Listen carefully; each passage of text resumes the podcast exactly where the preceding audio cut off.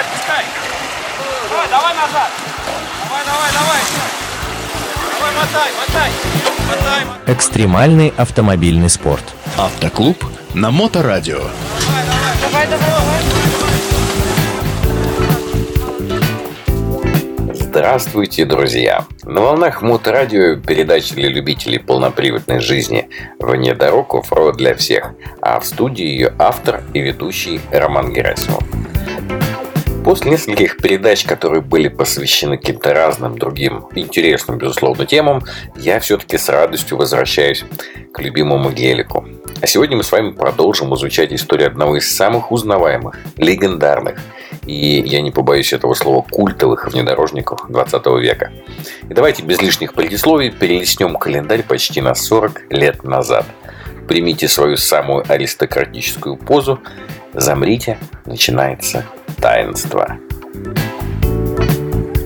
Сейчас в это трудно поверить, но изначальный бизнес-план проекта Гелендваген предполагал, что автомобиль будет производиться всего 10 лет. С первого пуска конвейера в 1979 году прошло 8 лет. За это время было построено 50 тысяч автомобилей. И вот в 1987 году встал вопрос, что делать дальше. С одной стороны, конструкция автомобилей была доработана, устранены все детские болезни, а с другой было очевидно, что необходимы дальнейшие усовершенствования и инвестиции. Если десятью годами ранее идея автомобиля, который на равных будет востребован и военными, и семьями с детьми, имела хоть какое-то обоснование, теперь эта идея оказалась напрочь лишенной смысла. Люди, которые используют автомобили ежедневно, нуждаются в более комфортных сидениях, кондиционированном салоне, более солидной панели приборов и хорошей стереосистеме. При этом военным это, конечно, все не нужно. И вот быстрорастущий сегмент гражданских покупателей ждал значительных изменений в комфорте, который уже был доступен у конкурентов, ну и в легковом сегменте. И в этих условиях последовало единственное правильное решение о модернизации G-класса, о создании новой модели, ориентированной исключительно на гражданских лиц. Линия с индексом W463 была призвана предложить достойный комфорт, используя уже готовые решения с легкового сегмента. Как и в случае с 460 проектом, э, проект 463 изначально был окутан тайной. И что примечательно, на этот раз работы были поручены отделу легковых автомобилей Штутгарта. Адьо оз арм, то есть прощай оружие. Как-то так. Новый G-класс был представлен во время международной автомобильной выставки во Франкфурте в сентябре 1989 года. Автомобиль произвел без преувеличения фурор. Снаружи он, конечно, отличался от предыдущей модели не очень значительно.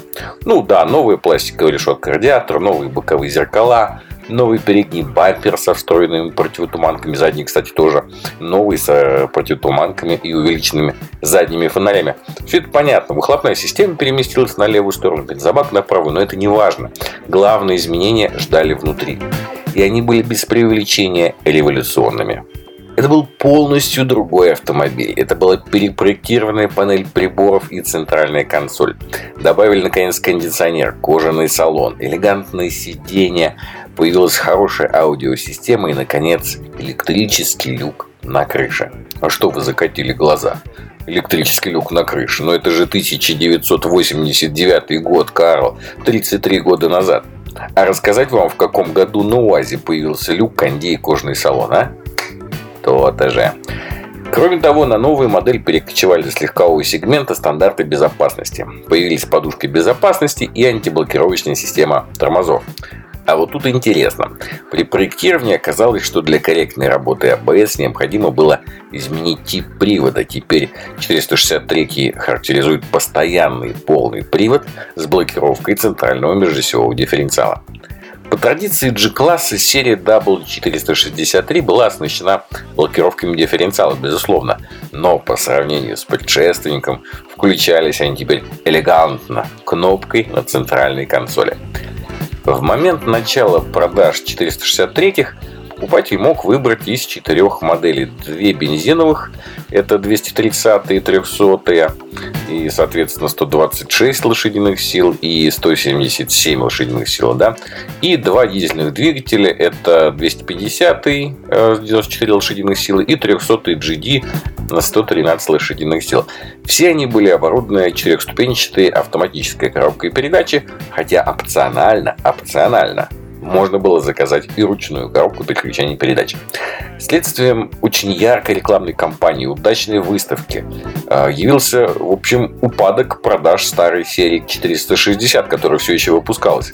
И хотя перед премьерой W463 в моделях 460 было произведено несколько изменений. Появился пластиковый бак объемом 96 литров вместо предыдущего металлического на 8 лошадиных сил. Увеличили мощность двигателя.